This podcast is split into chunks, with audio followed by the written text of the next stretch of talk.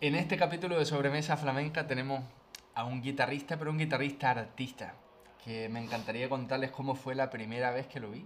Que fue en Sevilla, en la sala Joaquín Turina.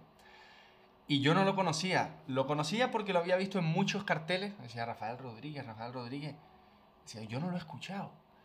Y me acuerdo que fui y me quedé con la boca abierta porque en ese momento estaba bailando Manuela Ríos y mira que es una pedazo de artista. Pero me acuerdo que tu guitarra levantó el teatro. Y ese momento lo he visto contigo en muchos sitios. Tu guitarra no es solamente alguien que toque bien la guitarra, alguien que esté contando, sino que tiene eso que es más allá que no se puede enseñar. Así que Rafael, te doy la bienvenida a Sobremesa Flamenca. Es una alegría y un honor estar charlando aquí contigo y tenía muchas ganas de hacerlo porque yo sé que tienes muchas cosas que contar. A ver, tú te preguntes y ya ves que vamos hablando. Yo también estoy muy, es un honor también que me hagas una entrevista. Hombre, que eres un pedazo de guitarrista y además tu canal veo que es muy bonito. He visto algunas cosas que, que cuelga y cómo enseña a la gente y eso no lo había visto antes también. Entonces... Sí, bueno, yo, yo a casi todos los, los alumnos, a la gente, le hago que, que, escuchen tu forma de tocar, tu forma de, de sentir, de transmitir. Y antes de ir a cosas tal vez más concretas con la guitarra, me gustaría preguntarte quién es Rafael Rodríguez. Mira, Rafael Rodríguez es un, un hombre de aquí de Sevilla, sí. criado en otro ambiente que no era el flamenco, sí. mi familia es flamenca ni nada. Y incluso mi, mi, juventud, todos mis amigos de Sevilla, pues de otro ambiente, ambiente hippie de Sevilla, por así decirlo. Sí. Íbamos a ver a Silvio, el rockero, en la Alameda, cuando paraban todos, los, todos los hippies de allí de la Alameda, tú sabes, el ambiente este. Entonces me he criado en eso, pero después pues, me gustaba el flamenco sí. y me trajeron la guitarra a los Reyes con 13 años Olé. y me apunté, me apunté con un, con un señor, Andrés sí. Vázquez, sí. que había sido alumno de Ricardo, bueno, era de la escuela de Ricardo y había estado por ahí, me enseñó fotos con fosforito, y, o sea, que su mujer bailaba. Entonces, estuve poco, seis meses, ya empecé a trabajar en una imprenta. Y bueno, y este es Rafa Rodríguez, ahora estoy en el, más en, en, el mundo del flamenco y entonces me, me muevo los dos mundos, ¿no? Con mis amigos los hippies por un lado, escuchando otro tipo de música, yendo a conciertos también de otro tipo de conciertos y por otro lado el, el flamenco. Claro, eso, eso, eso, es muy tuyo, ¿no? Yo desde que te conocí, eh, nadie se esperaría al escucharte tocar así, que después uno habla y, y, y tú eres una persona libre, ¿no? Eh, yo, yo no te encajo ni en el flamenco como persona, ¿no? Mm. Dentro del prototipo del el mm. personaje de un flamenco, ¿no? Es verdad, es verdad. Tú, tú, vas, tú vas a tu aire, ¿no? Sí, sí, es verdad. Yo tengo una mezcla ahí, no sé cómo, además me gusta el flamenco antiguo, me gusta el flamenco tradicional, sí. puro, como se suele decir, bueno, sí. por eso no es que sea tradicional, sí. pero que me gusta el flamenco antiguo, me gusta más que las cosas más modernas que se hacen ahora, en todos sentidos, en el cante, en el baile, en la guitarra, mucho más, muchísimo más. No sé, como a un hippie, como yo digo, de, de Sevilla, de, de este ambiente, pues me puede gustar tanto esa parte del flamenco antigua, ¿no? Pues así es, no, no sé por qué, eso no, no, lo entiendo bien, la verdad.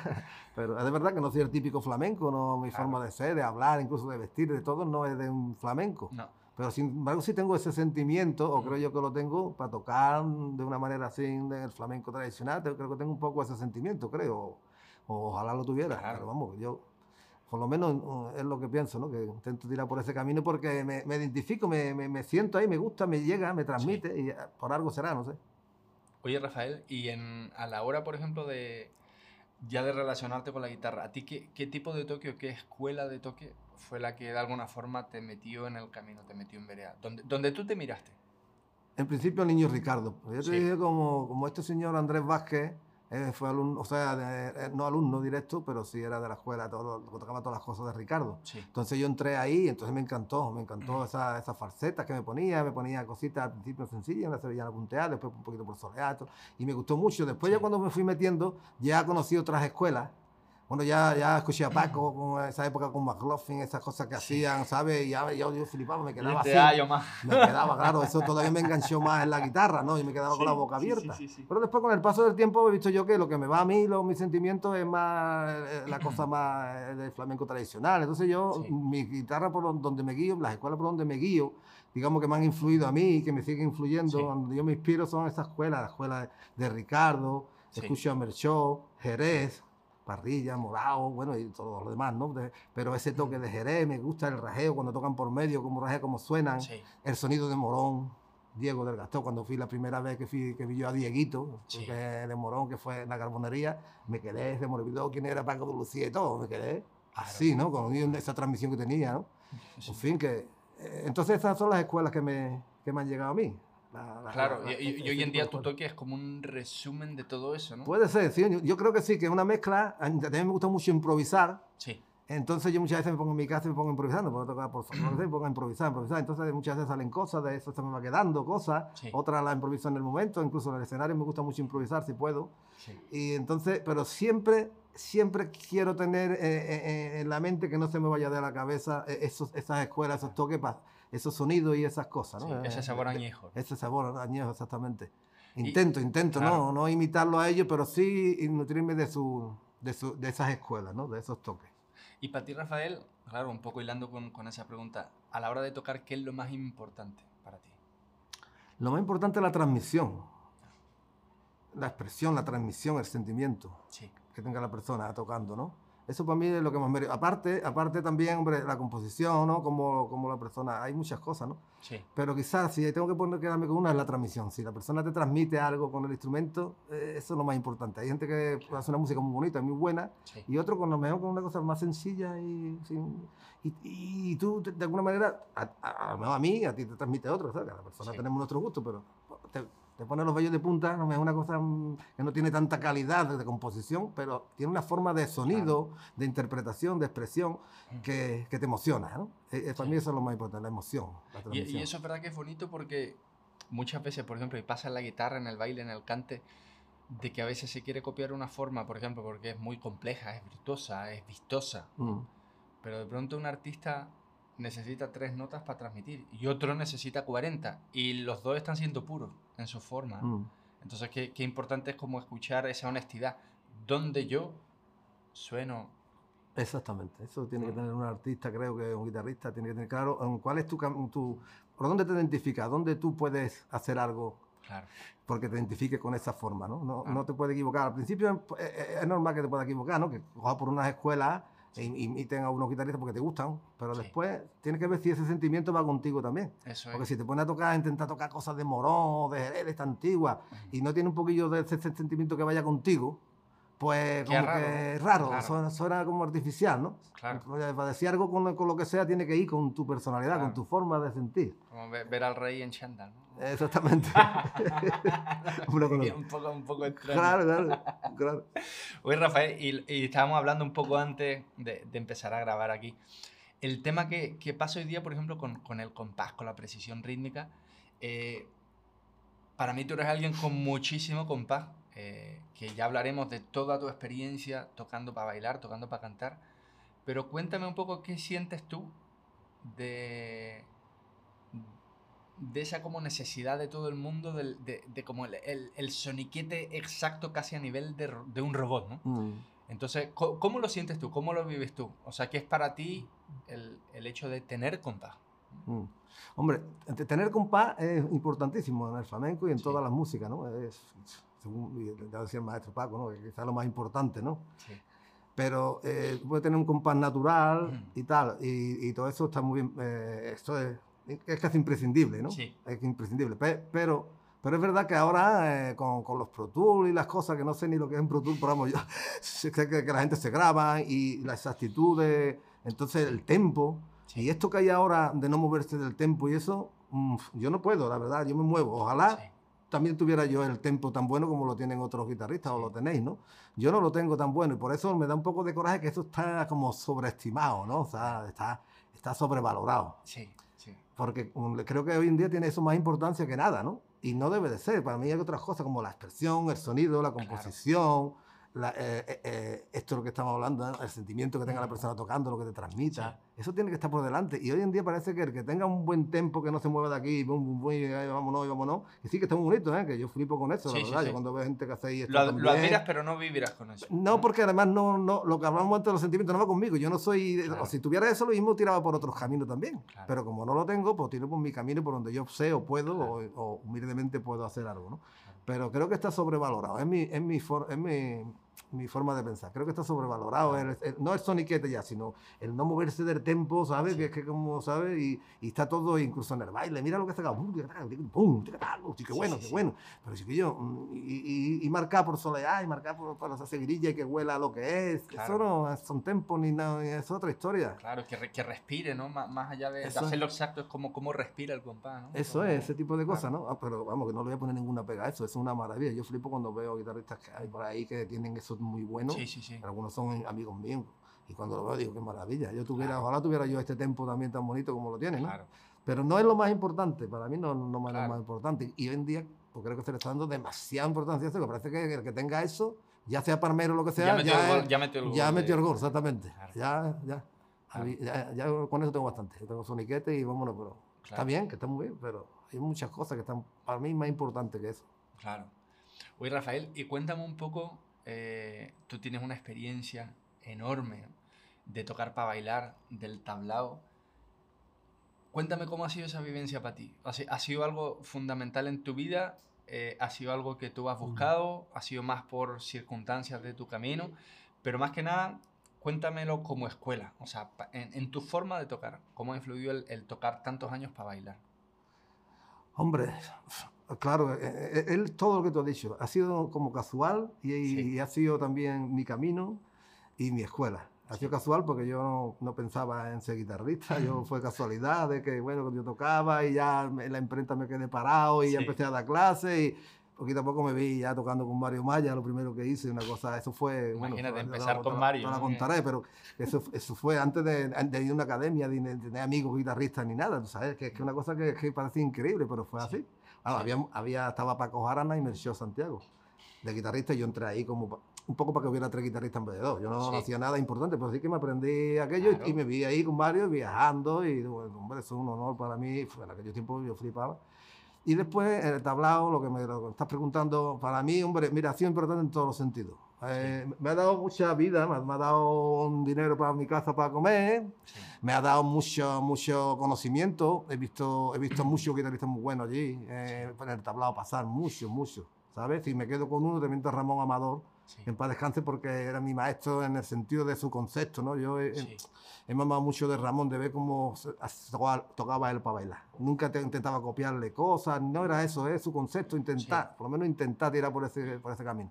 Pero había muchos ahí muy buenos, estaba Carlito de ella también, para descanse, el La fuerza, ¿no? Además, una escuela de mucha fuerza. Muchos guitarristas que el Morito, yo qué sé, perdón los demás, pero todo, de todos he aprendido. Y yo, Sí. yo estaba en, el tablado y soy de los que pongo la parte de arriba con mi esponjita y estoy viendo ahí baile y cante y guitarra y, ah, y estoy viendo el concepto de Sí. uno y cómo una bailadora se va, cómo una persona está bailando muy bien pero a lo mejor ya se está pasando de largo, no sé qué. Y aprendí muchísimo, 18 años, y, hablando mucho con Ramón en el coche, me acuerdo que me dejaba en mi casa porque iba Sí. para su casa y pasaba por la mía, yo no tenía coche y todas las noches nos parábamos, casi todas las noches, fuéramos dos novios, hablamos un rato, hablando, hablando un rato, me contaba su experiencia, su forma de ver. Yo aprendí mucho con Ramón en, en forma, en su concepto, ¿no? Eh, y entonces le tocaba bailar a mí me ha formado, digamos. Así mi Claro. formación, después he estado también tocado para cantar y algunas veces le toco solo, me llaman para tocar solo, algunas veces pues también ya me, estoy- me, me- me tiro al toro también, tengo ahí cositas y las hago y ya está. Sí. Pero para mí ha sido mi formación, tocar para bailar, Sí. mi formación. Y fundamentalmente los gallos, ¿no? Ese- ha sido el sitio donde, donde más ha fundamentalmente. estado, ¿no? Después ya empecé a salir a festivales con Milagro Sí. Menjiva, mi amiga. Sí.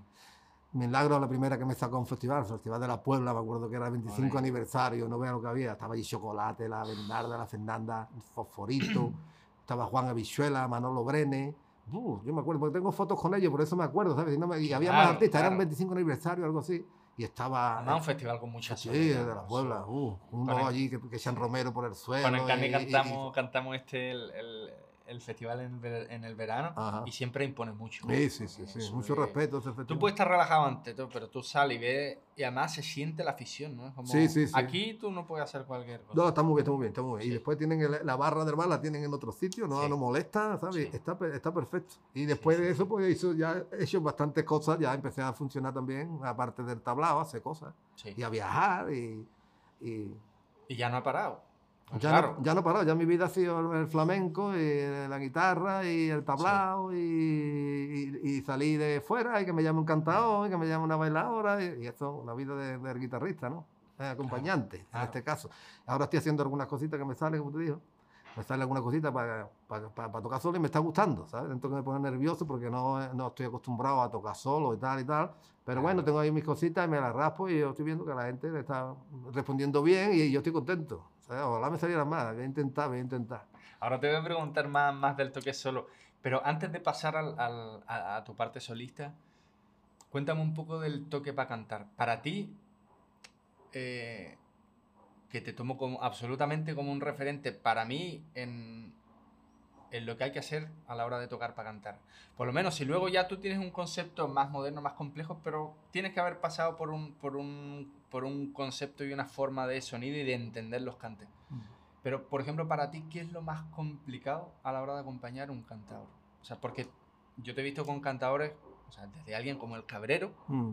hasta sé, Encarna o José o el Palomar, o yo que, con mucha gente muy variada, ¿no? Mm. pero de alguna forma siempre te he visto que, que, te amoldas. Incluso he visto la sensación del cantador que te respeta tanto, que es como que, no, Rafael, tú, tú, tú me llevas. ¿no? Mm. Y, y, por ejemplo, ¿qué, ¿Cuál es el desafío principal para ti a la hora de, de ponerte a acompañar? Bueno, quizás sea ese que tú dices, que cada persona tiene un mundo cantando y tiene una historia cantando. Sí. Una forma, hay gente que le gusta que lo lleven a, a ritmos más cerrados, hay gente que le gusta, gente que le gusta que le vayan por detrás del cante, sí. porque respira a lo mejor un tercio, lo respira un poco más. Tú tienes, entonces lo más difícil es para mí es eso, ¿no? Saber, saber acompañar a cantar. Yo creo que de las tres cosas de la guitarra, para bailar, para cantar y, y solista, quizás lo más difícil sea tocar bien para cantar. Mira. ¿Eh? En, en, en, mi opinión, quizás, ¿eh? Bueno, es, es, difícil tocar las tres cosas bien, ¿no? Sí. Pero tocar bien para cantar, de hecho, no hay tanta gente tocando bien para cantar como tocando bien para bailar o tocando solo. ¿no?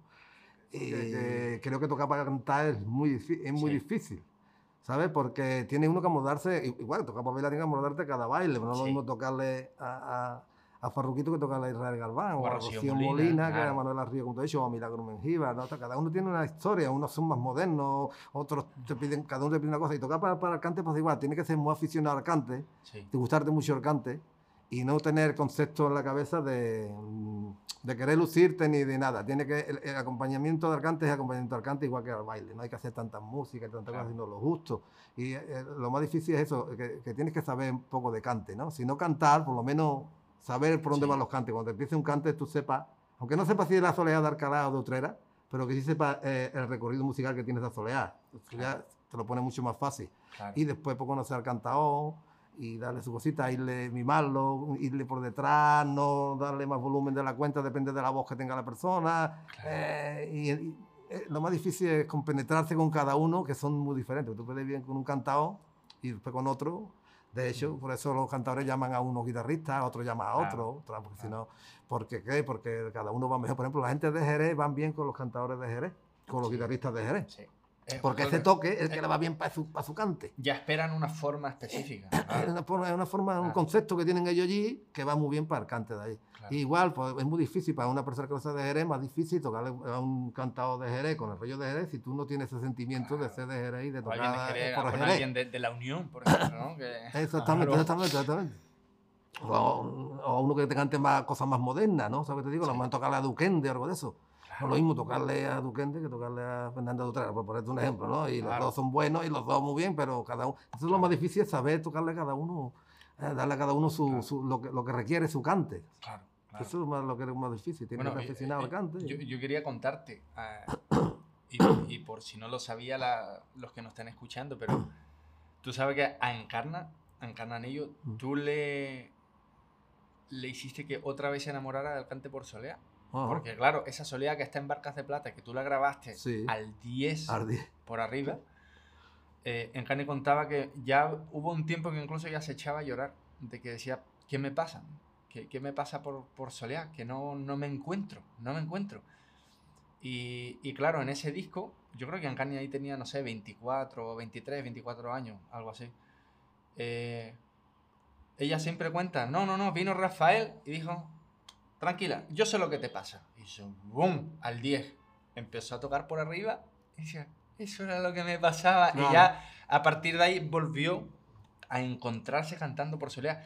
Y creo que esa soleá de ese disco, eh, yo creo que para muchos guitarristas, fíjate que marcó un antes y un después en, en el concepto, lo que estábamos hablando un poco antes, ¿no? Mm. ¿Cuál es tu concepto a la hora de, yo qué sé, nada más de, que, de, de hacer el fano, de cómo, cómo suena, cómo vibra, cómo aguanta, Mm. eh, qué sé, que son cosas que a veces, no sé si en ese momento tú eras consciente, pero, o sea, de- del impacto que causaste en ella, ¿no? Mm. No, no Eh, lo sabía. Pero no- que es muy no bonito, muy bonito tenerlo, ¿no? En cuenta. Hombre, de- yo estoy muy contento con esa soledad, de verdad que está muy bien. Después he visto incluso a ella cantar la- la- en la tele con otros guitarristas y Sí. se ve que han visto un poquito el concepto de cómo yo la llevaba. Es que la- otra vez se la he hecho con la guitarra transportada y soleá, una guitarra transportada no es muy difícil que suena soleá. Sí, sí, Cuando te sí. suena soleá la, la cosa, pues entonces, claro, eh, se inspiró más por eso, porque yo se la puse a 10 para que cantara por soleá en su sitio, no con la guitarra transportada ni nada de eso. Oye, Rafael, que estamos hablando de, de tradición y de toque y todo eso, pero me gustaría que me contaras un poquito más de tu alma hippie, rockera. eh, cuéntame un poco más de, de- de ese Rafael, que es una parte esencial de Rafael Rodríguez. ¿no? Sí, claro, claro. Es otra parte mía. Bueno, pues nada, toda mi juventud, todas mis amistades y todo mi... uh, pues me, me- desenvuelto en- musicalmente escuchando a Janis Joplin, ¿sabes? Te digo, bueno, a, a mucha gente de, de la, de la época, de, de mi época, ¿no? De cuando Sí. tenía 18, 17, 18, 20. Íbamos aquí a los conciertos de Silvio, que Sí. para mí el rockero mejor del mundo, Silvio. Eh, Silvio, Silvio, de aquí, de Sevilla. Me- Y te ha marcado en tu toque, en tu forma Me encantaba. Claro, bueno, seg- seguro que me ha marcado, porque de mi forma de tocar, de vez en cuando me sale una vena ahí un poquito hippie, un poquito. Entonces, claro, segu- seguro que me ha marcado. Yo Claro. íbamos aquí a la venta Pilín, cuando tocaba Imán, un califato Sí. independiente. Sí, sí. Y yo era admirador de ese tiempo de, de Manuel Imán, del guitarrista. Manuel Imán es un guitarrista de aquí de Sevilla que es una maravilla como toca la guitarra. Y yo era admirador de él, me quedaba con la boca abierta. Había, eh, en, en aquella época, que te digo, del movimiento hippie de Sevilla. Después ya, al meterme en el flamenco, di un giro radical, eh, porque claro, yo ya en el tablao iba todas las noches. Ya no me salía por la- con mis amigos, muchas veces y del tablao me iba para el Fun Club, a, a, a la Alameda, Sí. y allí a, a escuchar música en cañera y con mis colegas de toda la vida. Y eso Claro. lo, lo- lo seguí haciendo muchos años, estuve haciendo eso. Después, vamos, no dejando una cosa por la otra, ni moviéndome en los, dos terrenos, digamos, Claro. pero mucho más en el flamenco. Ya haciendo amistades, conociendo a gente como tú, Sí. tu mujer, y, y, y- y- y ya me metí más en el flamenco, en el flamenco, en el flamenco, Sí. y ya. Y, pero seguro que me ha influido porque me he llevado toda la vida con este tipo de música y me Ah. sigue gustando. Lo que pasa es que ya no ni, la escucho ni voy a conciertos. Bueno, algunas veces voy. Soy muy amigo también de los mártires del compás, que Sí, he grabado sí, con sí. ellos. Y, y, en fin, que tengo, tengo eh, algunas experiencias ahí en ese sentido. Y amigos, amigos que, de quedar en casa. Sí. Y Luis Balaguer, por ejemplo, que venía de Algeciras, nos hicimos Sí. amigos y, y traía cosas de Paco, y traía cosas de Toti Soler, y, traía- y me las ponía, y improvisábamos, no sé cuánto, entonces, Oye, Rafael, de lo que estamos hablando, cuéntame un poco de la improvisación, porque no todo el mundo se tira a improvisar como tú en el escenario. Mm. Yo me gusta mucho porque un día que tú estás a gusto, por ejemplo, en el, en el escenario, se nota mucho. Yo te veo disfrutar como un niño chico. Te pones a jugar ahí pues, por Mm. alegría, por soleá, por malagueña. Cuéntame cómo, en, en tu forma, por ejemplo, de estudiar incluso, eh, ¿tú eres más de, de un método de hacer técnica, no sé o te, o te pone justamente, cultivas esa improvisación para que después fluya mejor en, en el escenario? Sí, pero mm, mm, sí, que soy totalmente un desastre para ponerme, porque lo mismo me a tocar una cosa, a los cinco minutos me pongo a tocar otra, no me Sí. pongo a decir, me voy a tocar una, voy a estudiar, por ejemplo, estudiar lo que estudiar y hacer Sí. eso hace ya años que no lo hago. Claro, te aburre, Que- ¿no? que- me aburre, pero la verdad que está bien, porque una vez me puse un poquito con el Sí. metrónomo, claro, claro, a, a estudiar y después se nota. A la hora de coger precisión, por ejemplo, que es lo que hablábamos antes, que es una cosa que quizás yo eché en falta, que me falta un poco, me venía bien, pero Sí. es verdad que después me aburro, entonces me, me- me distraigo más, me pongo a tocar, me pongo a tocar cualquier cosa, Sí, ¿eh? y, y me pongo a improvisar o toco ya la- lo que ya sé. sí. eh, después me paro, miro el móvil, los mensajes, no sé cuánto, después la cojo otra vez, en caso, soy un poco, no, no tengo unos métodos, soy un poco desastre para eso. Pero cuando toca una falseta, tú siempre intentas cambiarla cuando la toca en, directo. sí. No que, no que intente, sino que intento, intento dentro de mis caminos, yo, no, yo no tengo un gran conocimiento del diapasón, de- como músico y tal, una cosa normal, supongo. Pero dentro de mis caminos, Sí, yo intento improvisar dentro del, del- del ritmo, del compás que estemos, seguirilla, soleá. Pues dentro de, del- de los compases intento buscar la melodía. Yo creo que la historia es que como si la pensara una décima de segundo antes que la hiciera, no voy poniendo los dedos en cualquier sitio, sino un, poquito la melodía por delante cuando se, va, se va haciendo una melodía, pero... No, yo hago eso, pues ya...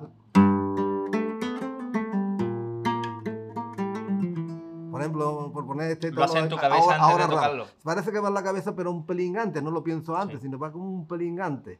Y otras veces, pues, mm, es- eh, voy poniendo a lo mejor tono.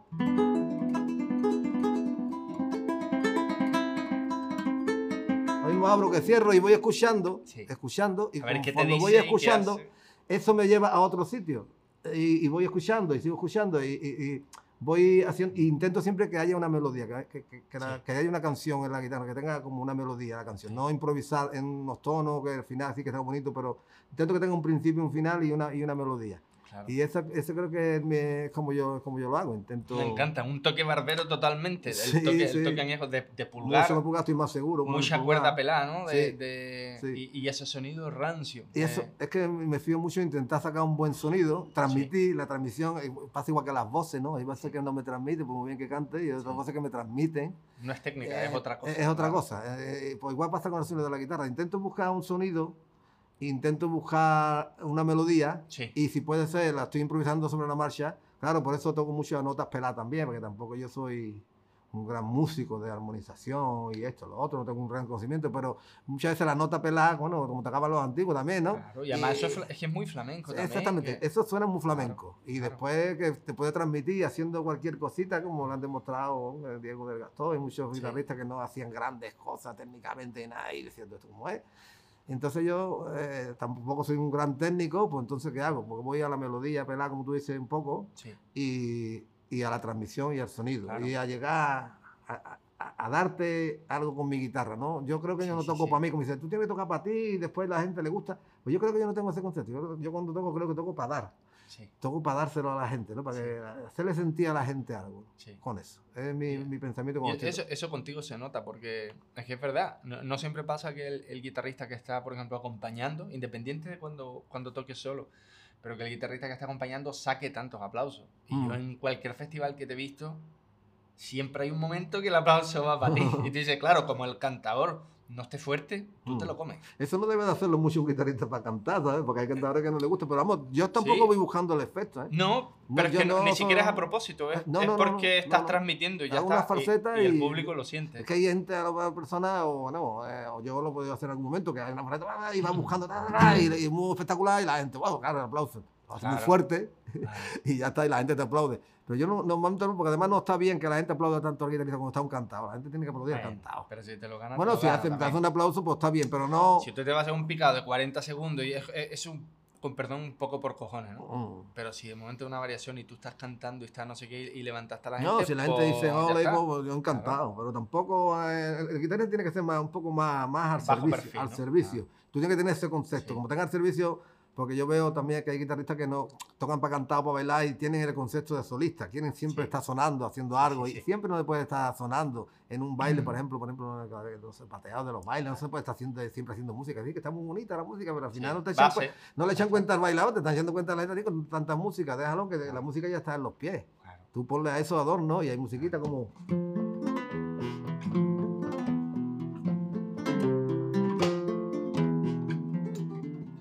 Toda esa cosa va. Todo eso no molesta al baile, va- Claro, va, va claro. creándole un clima. Ahora, si empiezas a hacer una, una música, empiezas a hacer música.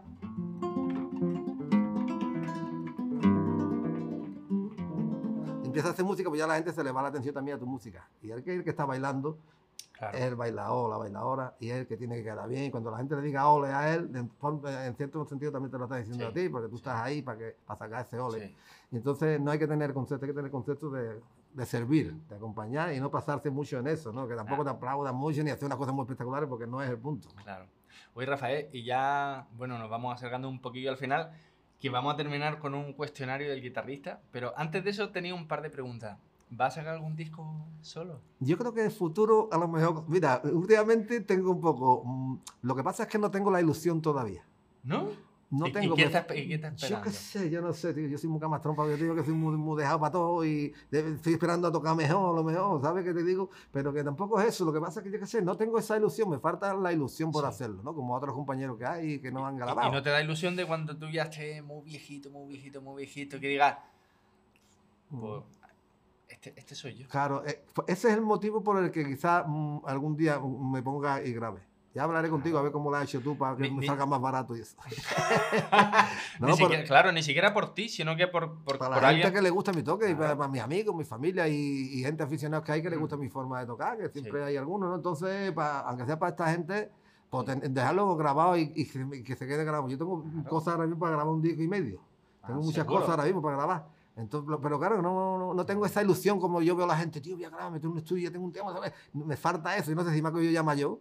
Yo le decía ¿sabes? a, to- a todos los que nos están escuchando que te escriban y, y- y ahí te, te den una gran que carga me para que, caña, para que me grabes. ofrezcan sus estudios, estudios gratis y de todo. Bueno, este verano, este verano digo, esta pandemia hasta Cristina Jeren, Sí. que amiga mía, y, y le- me propuso, dice Rafael, ahora con la pandemia, vete allí al estudio que tú, y te pones a improvisar, que a mí cuando me gusta cuando Claro. tú improvisas, Sí, sí, te pones a improvisar y verás cómo sacarás ahí, pero no tenía ganas de ponerme Claro. ni, de coger la guitarra en ese momento.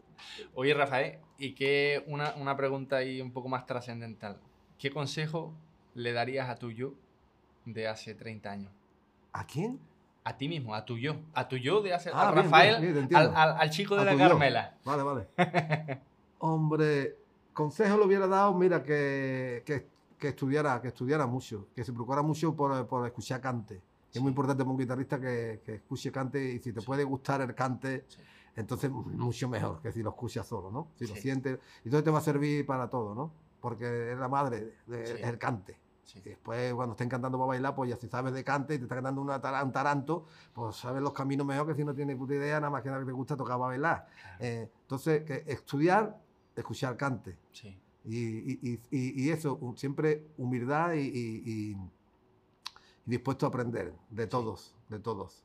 Eso. De todo el que vea, dispuesto a aprender y, Sí. y con humildad por la vida, sin creerte nada cuando estés con otro que creas que es peor que tú, ni tampoco tiene por qué dorar la píldora al que creas que es mejor que tú. Ser natural como tú eres, al final te va a respetar a la gente más. Eso lo hubiera aconsejado, que fueras Ole. natural como tú eres, natural. Y estudia todo lo que Mm. pueda la guitarra, porque Sí. eso en, en el futuro, cada hora que se le eche, es después trabajo o- Claro. o dinero. Es una lo semillita que uno Es una semillita, de- exactamente. Estudiar y, escu- y escuchar mucho cante. Y, y, ve- y ver baile y ser aficionado. Meterte, Sí. en, meterte en eso y echarle horas a eso si quieres ser Claro. guitarrista. Ese es el mejor consejo. Pues Rafael, pues vamos a entrar al cuestionario del guitarrista. Yo he preparado una serie de preguntas, de hecho va a ser el primer guitarrista que le voy a hacer este cuestionario. Venga. Eh, la idea de respuesta corta, ahí a seco porque son, son bastante al grano. ¿Blanca o negra? Blanca. ¿Eso qué quiere decir? La guitarra, ¿blanca o negra? Ah. Blanca, blanca. ¿Blanca? Vale. ¿Tu postura para tocar? ¿Qué te gusta más? ¿Pierna cruzada, la guitarra No, me gusta la guitarra arriba. La guitarra. Esta la veo sobre, La todo, sobre para el acompañamiento, al cante y al baile aquí. Todos días de solista. Esto tiene más guasa que también, cuando toco solista también me la pongo así, pero tiene más guasa porque es un poco más complicado, pero la guitarra para arriba. ¿La cejilla moderna o tradicional? Me gusta más la tradicional, pero uso la moderna por comodidad, Claro. por, por rapidez, porque después entre que afina, entre que la pone, que no sé cuánto, lo otro es más rápido, la tradicional es mucho más bonita. ¿Usas afinador? Sí, Sí. Luego, ¿uñas naturales, gel o porcelana? uñas naturales, que no las uso porque no puedo, tocar para bailar no se puede. ¿Y largas o cortas? Corta, Corta. ¿Nylon o carbono? nylon, Pues media, alta o baja tensión. media, Un consejo para viajar con la guitarra. que te saquen extra así. Eso es. Bueno, ya te lo había preguntado si eres disciplinado. Pero ¿Eres diurno o nocturno? Nocturno, ¿Te pones nervioso antes de salir a tocar? sí, siempre. ¿Acompañar o tocar solo? Esa es una buena pregunta. Ahora estoy en el punto que es más de tocar solo. Vale. Me apetece más. ¿Y qué haces media hora antes de salir al escenario? Intento no, no estar con gente, estar tranquilo si puede ser, que no me hablen, que no me encuentren películas que no tengan nada que ver con lo que está pasando. De hecho, he echado no te gente, he echado gente de camerino. Cuando toqué en la Bienal, fue Sí. curioso porque estaban hablando del camerino, eh, eh, eh, el representante, Sí. Pulpón y otra persona. Y hablando normal, eh, yo ahí que iba a salir, digo, mira, por favor, dice a otro sitio. ¿eh? Claro. Hablando aquí de comida y eso, y me falta un cuarto de hora para salir yo. Decían que Paco una hora y media antes ya se metía al camerino. Claro, Y que antes no lo molestara ni Dios. Bueno. Vicente dicen que igual. De hecho, él no puede ver a ningún compañero. Él incluso en Mont de Marsan creo que lo pidió. Digo Mm. que no, como viera a alguien de flamenco metido Ah, se pone nervioso ya. ya no, no quería tocar. Afecta, lo entiendo perfectamente. Yo incluso los camerinos últimamente que he estado con mi hija Sí. y los dos hemos estado en silencio. como que mi, mi hija sabe que yo me Ah. pongo, no me puedes hablar de una cosa, "Uh, que te eh, que vamos ya. Y ¿Está en tu ceremonia? Tengo que estar exactamente. Tres discos de guitarra. Este es difícil. Tres- Este es difícil. Mira, uno que me gustó mucho, que me gustó mucho, Sí. mucho, mucho, pero lo escuché mucho fue el de, el de, de Falla, el de Paco de Falla, Hermoso. ¿sabes? Ese dijo, eso tú lo has dicho, Es hermoso. Lo, escuché, lo escuché en aquella colores, época. los Sí, sí, sí. Yo lo escuché mucho, yo no había escuchado tanto a Falla y cuando escuché ese disco, yo, ah, Sí. lo quitaba, lo ponía, lo quitaba, lo ponía, fue horroroso. Sí. Otro disco que me gusta mucho, siempre me gusta mucho, es Tauromagia de, de. Manolo. ¿Sabes? Y después, bueno, bueno, es que es muy difícil porque tampoco yo me acuerdo de todos los discos, ¿sabes? Y para decirlo, por decirte otro guitarrista que me gusta mucho y también me gusta mucho el disco suyo, Vicente. Ole. Vicente Amigo, soy muy, sido muy seguidor de Vicente. En su, no en su forma, porque, porque yo ahí no, no me puedo meter en ese mundo, pero para escucharlo, Sí. escucharlo. Oye, ¿y tres artistas que te hayan marcado? Tres artistas como, como, como guitarristas, ah, artistas, no ¿no? importa, tres artistas, ya sea bailador o como si sea Rocío Jurado, me da igual, tres artistas que para ti te hayan cambiado la vida. Eso es muy difícil, tío. Eso es muy difícil. Porque si me, han- que, me, que me- gusten, sí, pero que me hayan cambiado. Bueno, o que, te, o, que te, o que te gusten, tres artistas que para ti sean importantes en tu vida, ¿no? Mm, pues mira, voy a decir eh, Farruko en el baile, Sí. por la escuela que es, porque tuve el gusto de tocarle también. Lo conocí. Y, hombre, no es que me haya marcado a mí personalmente, es que estoy hablando de artistas que me han, que me, que me han gustado, sí, sí. ¿no? Por decirte uno, ¿no? En el baile. En la guitarra, pues. Niño Ricardo. Ole. Que no quiere decir que Sabica ni Paco no me guste. No, pero es incluso, ti, es algo incluso personal. más, no Claro. un todado, pero, pero bueno, eh, Claro. esa escuela, yo empecé con esa escuela, Sí. entonces digamos que me ha marcado más esa escuela. Sí. Y después en el cante hay mucho, ¿no? En el cante hay mucho que me, que me han gustado, es que no sé, si te digo uno de cada uno, yo no sé, la verdad, la verdad que no sé. Claro. Tomás Pavón, por ejemplo. Vale. A mí me pasa tú, Por Tomás, ejemplo. Tiene una nobleza. Tomás tenía voz algo que me, pero vamos, sin mejorar a nadie ni nada, porque eso, pero tú sabes. son- Esos son artistas, no, no, no es que me hayan marcado, te he dicho tres artistas, uno en Sí. cada de estos que me han gustado, que no, no te he contestado bien a la pregunta, Sí. porque que me hayan marcado, porque que me hayan marcado te puedo decir que me ha marcado un Dieguito de Morón con el toque de Morón, aunque fuera de su tío Diego, pero el primero que escuché fue a él. Sí. También me ha marcado Paco de Lucía, porque fue cuando lo escuché el que me metió ya el gusanillo ya de, de dices, con la guitarra. Ha marcado otra cosa que yo no seguí por ese camino porque no va con mi forma y porque yo no Sí. puedo meterme ahí, porque lo que hablábamos antes, ¿no? Sí, sí, que sí. tengo otro sentimiento más, más antiguo y porque además yo no me puedo meter Claro, ahí en que claro, quisiera. claro. Entonces, eh, en ese, en e- y después más- hay muchos que me gustan, por ejemplo, Parrilla de Jerez. Sí. También me gusta mucho Manuel Sí. Morado, ¿eh? porque yo sé Sí. que Manuel Morado en Jerez. Y, pero el toque de, de- de Parrilla siempre me, me ha, me ha llegado mucho, de Parrilla Sí, el, sí, el viejo, ¿no? Eh, y, y entonces esos Claro. tres, digamos, en guitarra, esos tres toques, sin- quitar, que también he escuchado a Sabica, que me vuelve loco. y supuesto, Paco, pero es un tema de, de- de- y de conectar contigo. Sí, sí, con mi No es forma que tenga que escucharlo, es de conectar. Para mi forma de, tocar me ha influido. Escuela de Morón, que fue Dieguito el que me la metió, pero yo te digo que me quedé con Dieguito que, vamos, lo idolatraba. oh, qué sentimiento, ¿no? Tocando, ¿no? Cuando lo veía con ese toque de Morón y esas pausas y esas cosas. totalmente. Y Dieguito, la escuela de Ricardo, Sabica, ese, ese tipo de escuela. Y parrilla. Y, y parrilla, y- y, parrilla, morada. Esa escuela de Jerez, por los sonidos que tienen Sí. ellos tocando por medio, eso, esos sonidos y esas Sí. formas de, esas técnicas, esas, pedal y. eh, claro. esa forma de entender ellos el flamenco y de sonar, Sí. ¿no? Y aparte, ya tenemos a Paco, Manolo, Claro. Vicente, que eso me vuelve loco, me encanta. Pero vamos, para mí, para mi forma, los, los otros, ¿no? Y Rafael, un sueño por cumplir con la guitarra. Ahora tengo dos cosas por cumplir, que no sé si son sueños, porque ya te digo que tampoco yo estoy muy ilusionado, pero sería empezar a que me salieran trabajitos tocando solo, prestándome yo. Sí. ¿eh? Porque, entre otras cosas, porque llevo toda la vida cobrando lo que me quieran pagar. El que el cantador, la bailadora, mira, Rafael, que hay esto, que hay aquello. ¿Dónde? En tal sitio. Bueno, pues sí, me interesa, no me interesa. ¿Sabes? Y de esta manera se, se gana más dinero cuando te llaman a ti, ¿sabes? Eh, y eso, eso en, en parte, en parte por eso. Y en parte Sí. porque también me apetece ahora también de, de tocar solo. Y yo a los sitios, no tener que tocar tan marcante, no tener que estar Sí. pen- a- a- al servicio de, sino que ahora mi guitarra, si hay gente que me Sientes quiera es tu escuchar. momento. eso. Y quizás grabar, como me ha dicho antes, que no lo tengo en mente, no tengo Sí. esa ilusión, pero no creo que me vaya a morir sin grabar. Pero.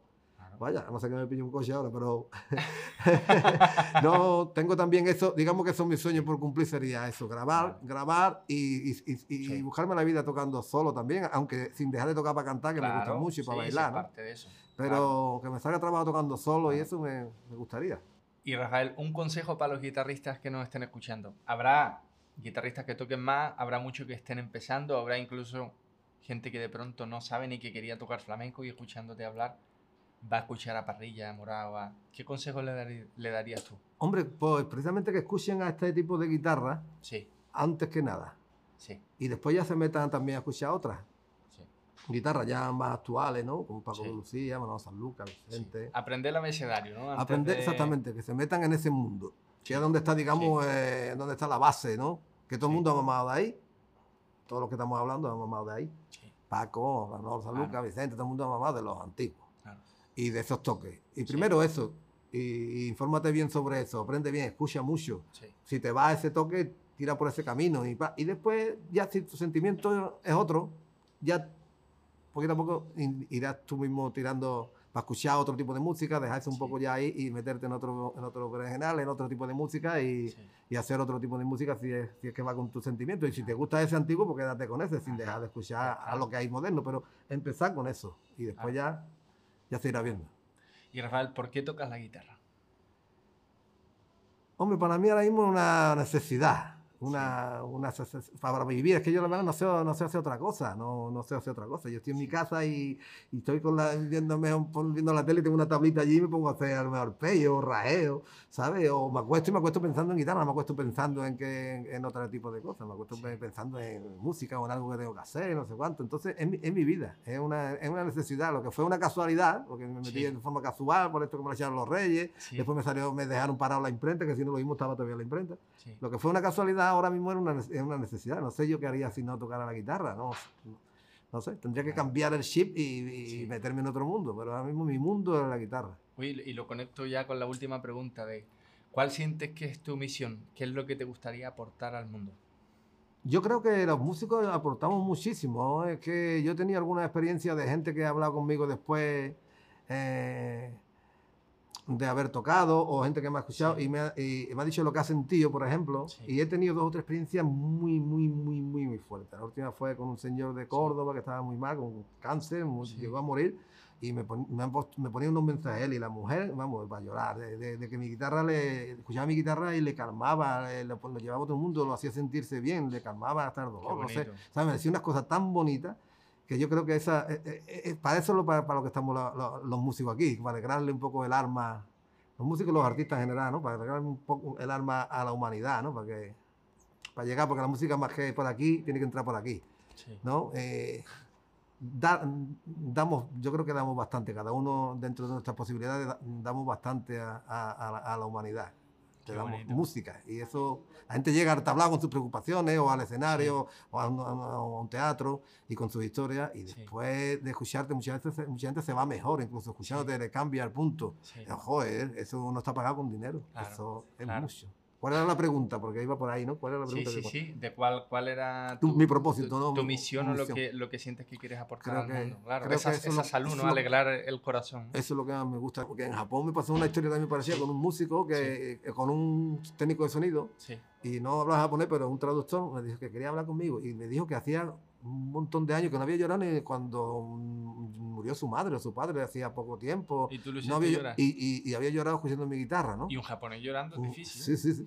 Bueno, pues todo ese tipo de cosas eh, es lo que creo que aportamos nosotros. Muchas veces no nos, nos damos cuenta, pero tú a lo mejor estás tocando con tu mujer o solo, tal, y hay gente que te está viendo y está sintiendo. Claro, uno no es consciente de cómo puede afectar la vida de otra persona. A ti no te cambia, no te da felicidad muchas veces que tú estás a lo mejor un día un poco raro y escuchas cualquier tipo de música y te cambia el punto total. Sí, sí. Estás haciendo respira y dices, joder, pues eso es lo que le damos nosotros a la gente, ¿te parece poco? Ese es mi propósito en la vida, de, de, de, de poder que mi, mi, mi música llegarle a la gente de alguna manera Mm, hacerla feliz o, hacerla sentir un momento, quitarle la preocupación por un momento o lo que sea, ¿no?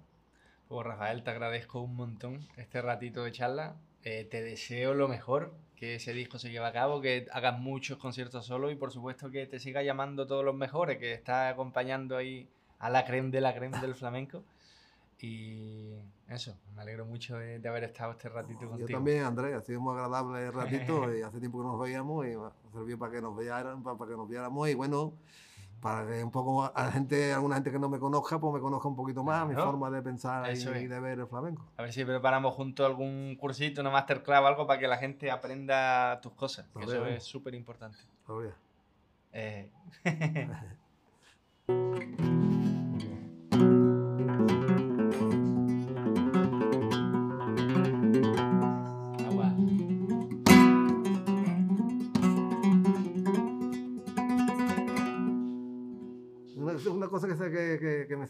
hace poco para, empezar a solear, ¿no? Sí. no, no sé si la llevé, a ver.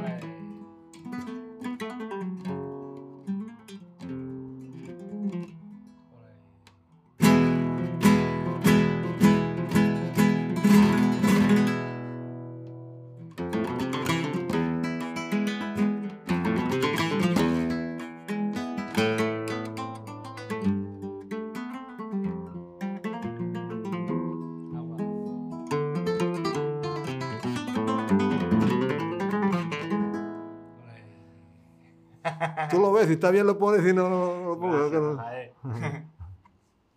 Gracias. Bueno, Rafael, y ya que estamos aquí, además estamos en un sitio precioso, el Hotel Kibir, que Es se una ve maravilla. el río Guadalquivir, la calle. Betis, una maravilla. Ah. Y bueno, quería aprovechar de regalarte estas cuerdas de solera, que bueno, más solera que tu toque, así que yo creo que va clavado para ti. Porque yo creo que si una Muchas de las gracias, cosas que tiene tu forma de tocar es solera, y bueno, espero que te gusten y que las disfrutes. Gracias, Andrés, muchas gracias. La pondré, la probaré, claro, por supuesto.